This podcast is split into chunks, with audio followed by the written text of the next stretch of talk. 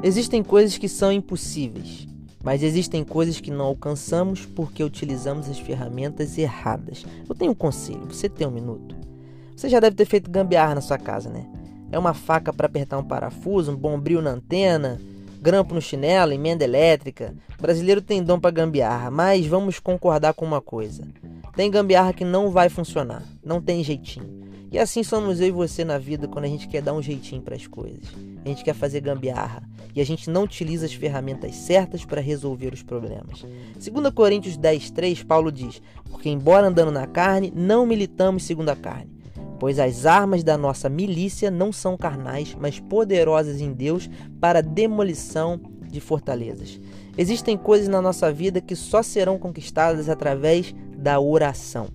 Nada do que fizermos carnalmente vai adiantar. E esse é o conselho de hoje. Sai fora de gambiarra, pois determinadas situações não existe jeitinho brasileiro. Não tem como fazer gambiarra. Tem uma frase que diz: Nunca uma pessoa é tão grande como quando está de joelhos.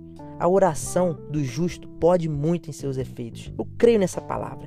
Então, o conselho de hoje é esse: use as ferramentas certas e assim você vai ver os resultados esperados diante dos seus olhos. Deus te abençoe.